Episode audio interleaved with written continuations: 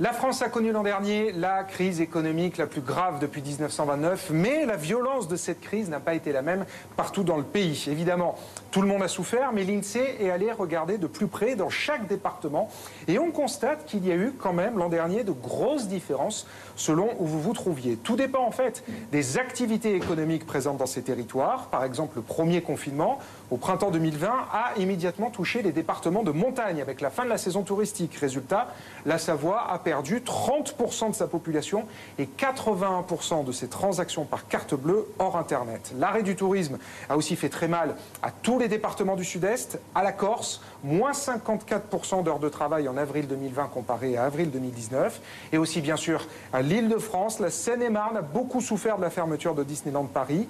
La capitale a en plus perdu toute son activité liée au commerce, à la restauration, au tourisme d'affaires, tout ce qu'on appelle l'économie de service. Résultat, Paris a perdu lors du premier confinement 450 000 personnes et 78% de ces transactions par carte bancaire, toujours hors Internet. Et puis les départements plus industriels, par exemple le Doubs, dans l'automobile ou la Haute-Garonne, dans l'aéronautique, eux aussi ont été touchés de plein fouet par la crise et l'arrêt de ces secteurs. À l'inverse, les départements du centre, plus ruraux, et l'ouest de la France, davantage tournés vers l'agriculture et l'agroalimentaire, eux, ont moins souffert. Ils ont davantage résisté au choc de la crise, d'autant que beaucoup d'habitants des métropoles sont venus s'installer dans ces départements pendant le confinement, et ils ont donc augmenté les besoins et la demande sur place.